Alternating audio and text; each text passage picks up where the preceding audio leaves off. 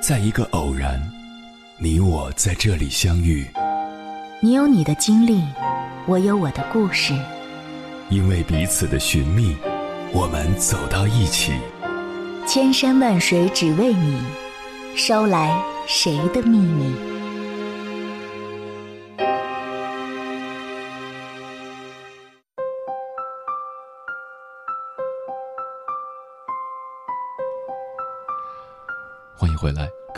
夜行者，这里是正在直播的中国交通广播，千山万水只为你，深夜不孤单。我是迎波，绰号鸭先生。我要以黑夜为翅膀，带你在电波中自在飞翔。前段时间，冯巩在某社交平台上分享了一段宠物的视频，视频曝光了冯巩的别墅居所。那是一座独栋别墅，还带有大院子、阳光房。可网友也发现，冯巩的豪宅并没有那么富丽堂皇，反而非常亲民朴素。房屋内部装修是简单的中式风格，没有太多华丽的摆设。四处散落的纸壳箱更接地气，甚至左侧大门还有一块明显掉漆，凸显时光印记。而面积不小的院子。更是被冯巩当成了菜地，分隔的多块区域被种上了不同的蔬菜瓜果，造价昂贵的阳光玻璃房，也只布置了简单的铁艺架，种满了各类花草。放眼望去，整座豪宅就像是最最普通的民居，没有一丝奢华风，简单而平常。大众印象中，冯巩是一位德艺双馨的老艺术家。却鲜有人知道，冯巩其实出身名门，他的曾祖父是北洋军阀冯国璋，母亲是听刘和刘家后代。电视剧《闯关东》借鉴的就是他母亲家的历史。明明拥有显赫家世，却从未炫耀；明明有名望有地位，每次被人偶遇，不是在街头，就是在路边摊儿，还热情地配合路人拍照。如此低调简朴的冯巩，让我想起一句话：一切真正伟大的东西都是淳朴而谦逊的。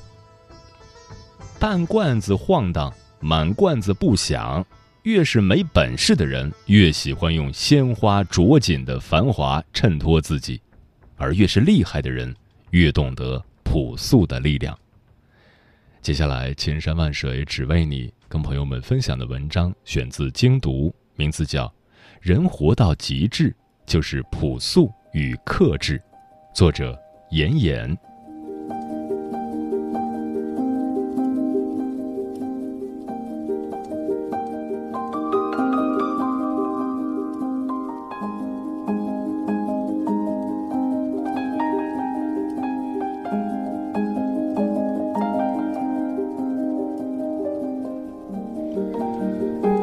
前阵子，抖音发布了一条处罚公告，宣布封禁近四千个账号，其中就包括一批炫富者。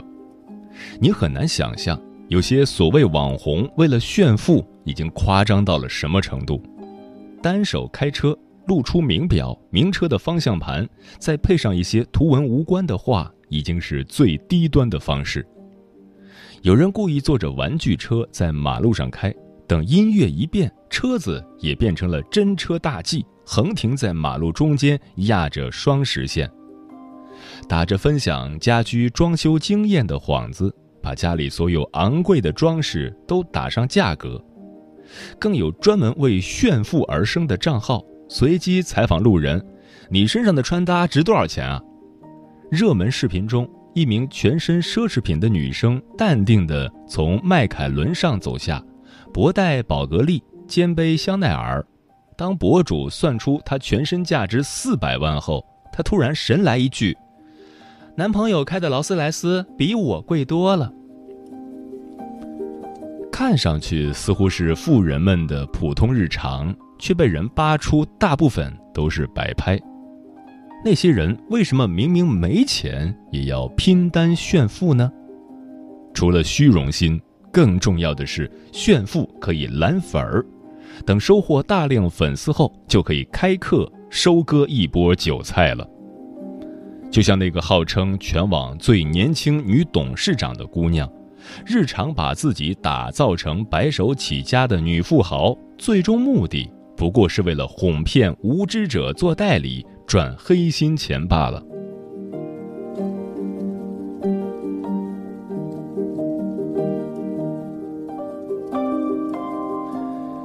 其实仔细想想，就能发现违和之处。一个靠自己年赚上亿的人，哪有时间在网上花式炫富？穷人乍富才会克制不住爱秀的欲望，真正的富人从不刻意张扬，反而追求朴素低调。比如身价千亿却在深夜独自排队等车的任正非，比如那个白发苍苍、白衣黑裤、拎着白布袋步行上班的。中国工程院院士、中国火箭推进剂创始人李俊贤，《人间有味是清欢》里说：“天地有大美而不言，静水流深。这看似深邃的天地万物，其实简约朴素、平凡安然。深以为然。人活到极致，不是华丽和肆意，而是朴素与克制。”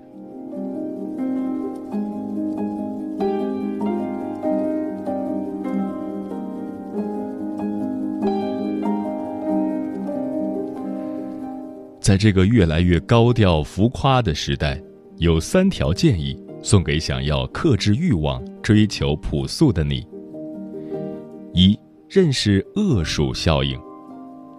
作家百邦尼提到，在他二十几岁的那几年，胃口好的出奇，从来不知道节制为何物，每天深夜和朋友在烤串摊儿相聚，喝酒吃肉，肆意欢笑，在家里研究各种食谱。口水鸡、糖醋排骨、干锅肥肠吃得满嘴油光，热衷于吃自助，二十二块一位的重庆火锅，四两一盘的羊肉，轻轻松松干掉八盘。那个时候的他，体重暴增到一百三十多斤，全世界的男人都对他视而不见，只有他的父亲忧心忡忡。为了让父亲安心，他决定开始减肥。一开始真的很难。因为节食是在与人最基本、最原始的欲望对抗。然而，当他开始习惯之后，渐渐喜欢上了微饿的状态。在这种状态中，他的神智特别清醒，看书、看电影印象格外鲜明，写作的时候条理也更清爽了一些。在节制的生活中，他前后瘦了将近四十斤。饥饿就像一把刻刀，慢慢雕刻出他真实的轮廓。他发自内心的更欣赏全新的自我，节制也让他从平凡生活中获得了更大的满足感。一碗玉米面儿碴子粥，他能喝出谷物丰盛的香气；一碗热气腾腾的米饭，浇上一点点肉酱就是天堂。他戒掉了自助，不再那么爱吃肉。咸和辣也开始觉得腻，他渐渐享受到节制的快感，开始品尝出食物真正的味道。这就是恶鼠效应，即适当节制，发展良好；过度放纵，早衰短命。一个不懂得节制食欲的人，很难理解“人间有味是清欢”。只有量大、口味重，才能形成足够的刺激。否则就很难满足。人和动物最大的区别是，人懂得节制，懂得节制就是给自己的心灵加了个阀门，这样才能保持心灵的平静和头脑的理性，从而专注达成自己的目标。只有学会管理过度的欲望，自我节制，才能真正驾驭自我，不受内心欲望的控制和摆布。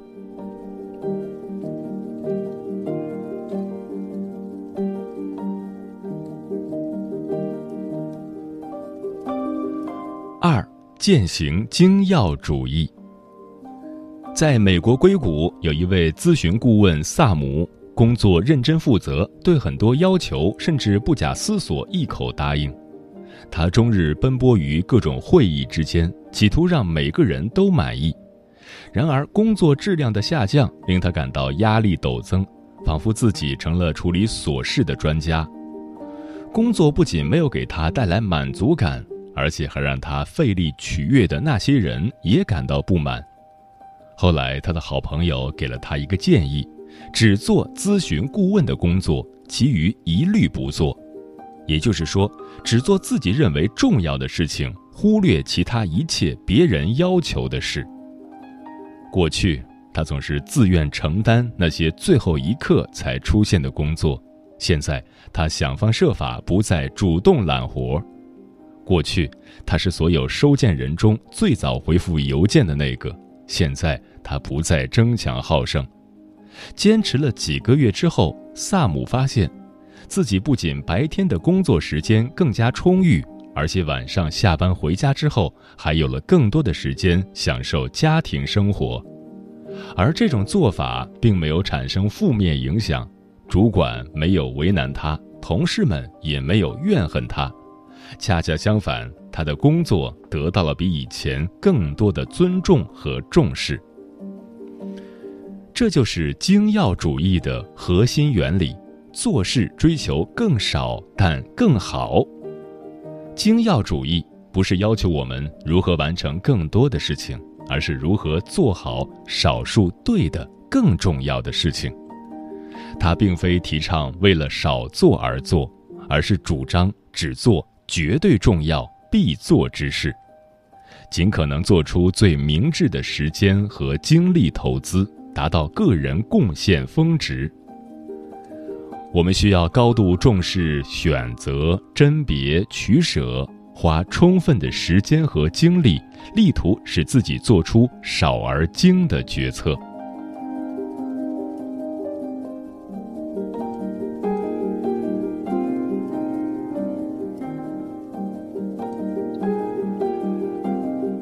三，警惕资源诅咒。社会学中有个词叫“荷兰病”，是指一国，特别是指中小国家经济的某一初级产品部门异常繁荣，而导致其他部门衰落的现象。一九六零年代，已是制成品出口主要国家的荷兰发现大量石油和天然气，于是荷兰政府大力发展石油天然气业，出口剧增。国际收支出现顺差，经济显现繁荣景象。尤其是一九七三年第一次石油危机后，能源价格高涨，荷兰从天然气出口中获得大量收入，荷兰社会福利开支显著增加，人民生活保障更好。但繁荣之中已经埋下隐患。随着天然气出口的增加，荷兰本国货币荷兰盾汇率随之上升，劳动者薪水同时上涨，导致生产成本显著提升，农业和工业产品国际竞争力急速下滑。到一九八零年代初期，荷兰遭受通货膨胀上升、制成品出口下降、收入增长率降低、失业率增加、财政压力巨大。财政赤字急速增加的困扰，这样的荷兰病就是掉入了资源诅咒的陷阱，即资源丰裕反而限制长期发展。通常来说，我们都以为资源越多越好，但其实未必如此。比如生活中“富不过三代”现象，有些家庭一代开拓创新。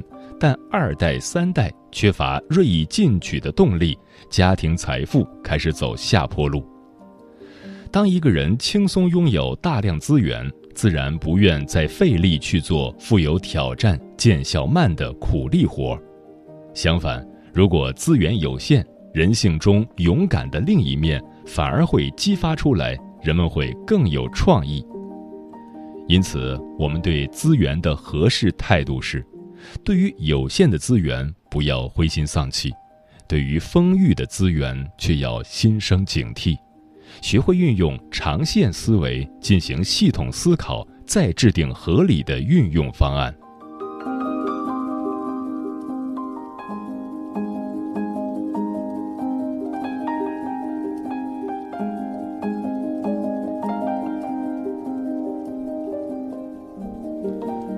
周国平在《人生哲思录》中写道：“人们往往把朴素误认作浅显，又把华丽误认作丰富。朴素是一种品质，也是一种美好的生活状态。我想，一个不再被欲望裹挟，始终坚守简朴内心的人，才能过上真正富足的人生。”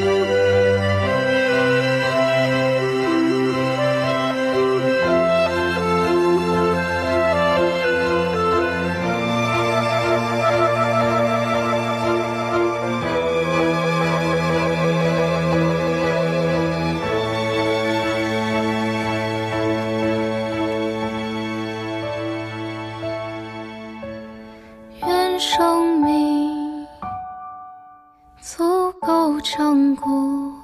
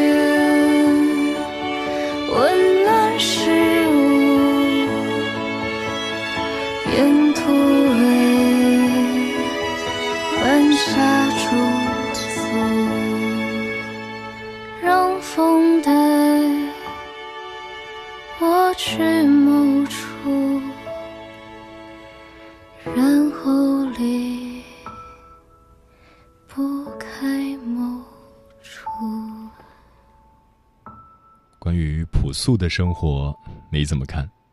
听友韩三十说：“我印象里的朴素，我期待的朴素，是那种能够在平淡生活里安然若素，内心充实，能够享受孤独，体会细末之处的惊喜，不排斥这种慵懒的状态和平凡的自己。就像苏轼诗里写到的：‘雪沫乳花浮舞展，了容蒿笋是春盘。’”人间有味是清欢，现在就是我最舒服的时刻。钮祜禄牛说：“在我自己的能力范围内，只能过朴素的生活，刚刚满足自己的标准，不多不少，并且不断追求精神丰盈。即使物质不能达到，至少做到眼界开拓，领略无限。”人间四月天说：“人生在世，所求并不多。”不是什么财富、什么地位，而是能够雪中送炭，内心温柔的活在世间。沉默少年说：“所谓朴素的生活，不一定是物质朴素，而要朴素的是内心。阅尽繁华，仍然是最初的自己；千帆过尽，痴心不改。”失而复得说：“其实生活很简单，你要求的越少。”开心的事情就越多。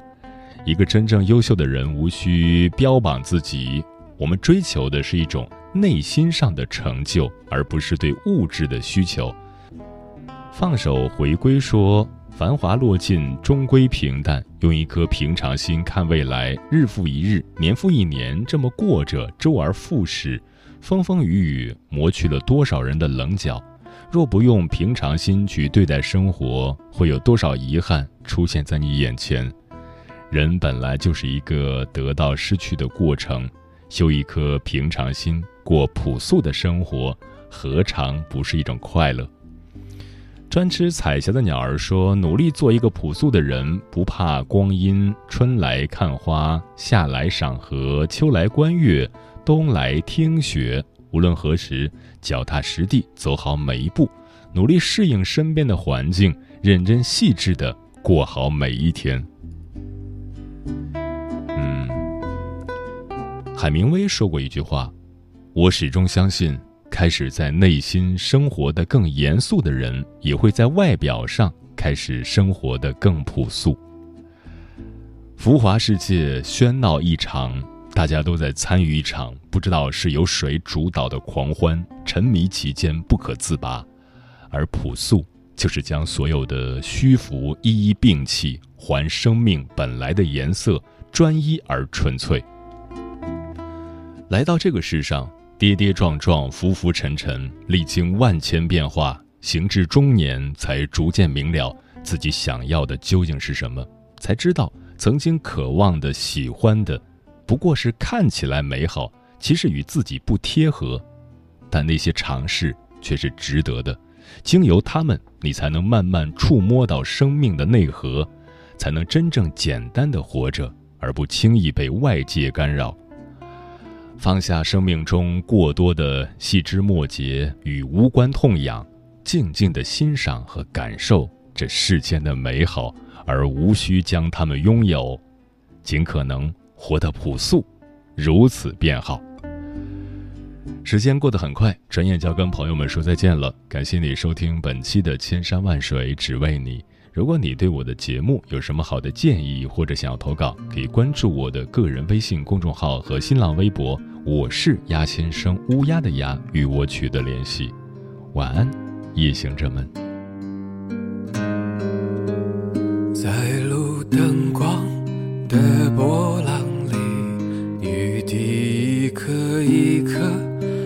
落成细线，穿过车窗的缝隙，落在我的脸上和眼睛里。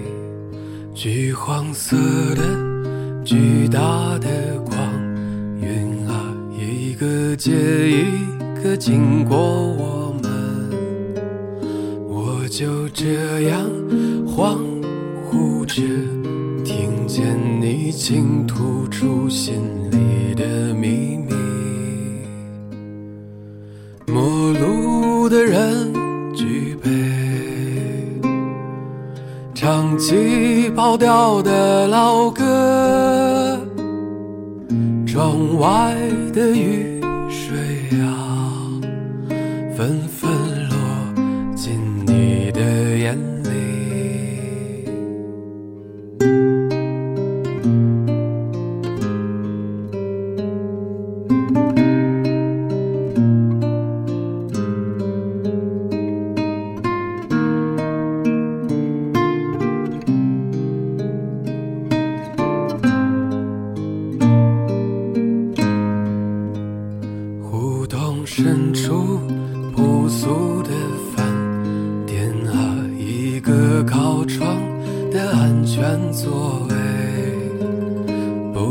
醒的时候就来这里。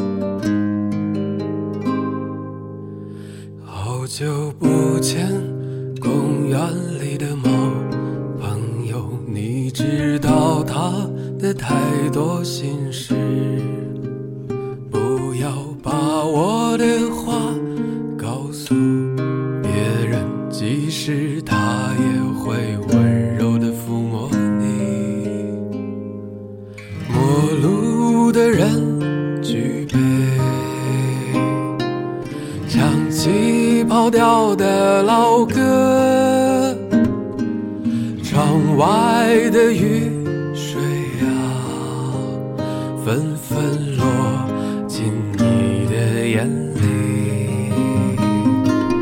陌路的人举杯，唱起跑调的。